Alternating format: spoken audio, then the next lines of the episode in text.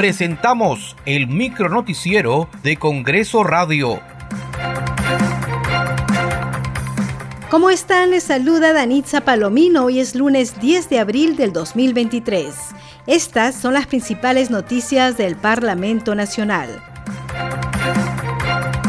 La comisión especial encargada de la selección de candidatos aptos para la elección del defensor del pueblo realizará las entrevistas personales a los postulantes invitados el 12 y 13 de abril del presente año. Los candidatos propuestos a defensor del pueblo que pasarán por la entrevista personal son Gastón Sotoballenas, Jorge Luis Rioja Vallejos, Josué Gutiérrez Cóndor, Pedro Cartolín Pastor, Delia Muñoz Muñoz y Miguel Ángel Soria Fuerte. La Comisión de Ética verá hoy el caso de la congresista Rocío Torres, quien fue denunciada por el presunto recorte de sueldos a trabajadores de su despacho. Así lo informó la congresista Carol Paredes, presidenta de la Comisión de Ética ya tomamos el caso por oficio que esto va a ser discutido el 10 de abril, el día lunes, en horas de la tarde. Entonces, nosotros consideramos que la Comisión de Ética en Pleno tiene acá la responsabilidad de podernos autorizar a nosotros para iniciar con todo el, todo el procedimiento, siempre respetando el debido proceso. ¿no? En la Comisión de Defensa Nacional, que sesionará hoy desde las 2 de la tarde, se tratará sobre el abastecimiento y adquisición de pasaportes con 10 años de vigencia.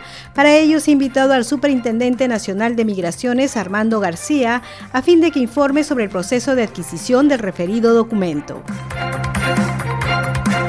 La Comisión de Producción aprobó el dictamen que propone la ley que promueve la actividad acuicultura de cría de camarón de agua dulce para la micro y pequeña empresa. Escuchemos al presidente de esta comisión, congresista Esdras Medina.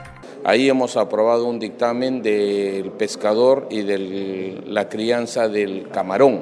Este, el camarón es a nivel nacional.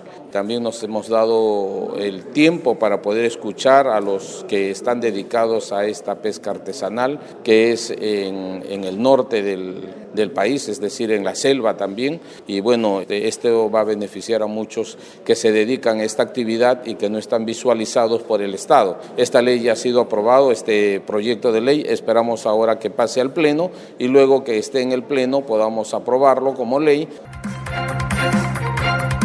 Muchas gracias por acompañarnos en esta edición. Nos reencontramos mañana. Hasta aquí el micro noticiero de Congreso Radio, una producción de la Oficina de Comunicaciones del Congreso de la República.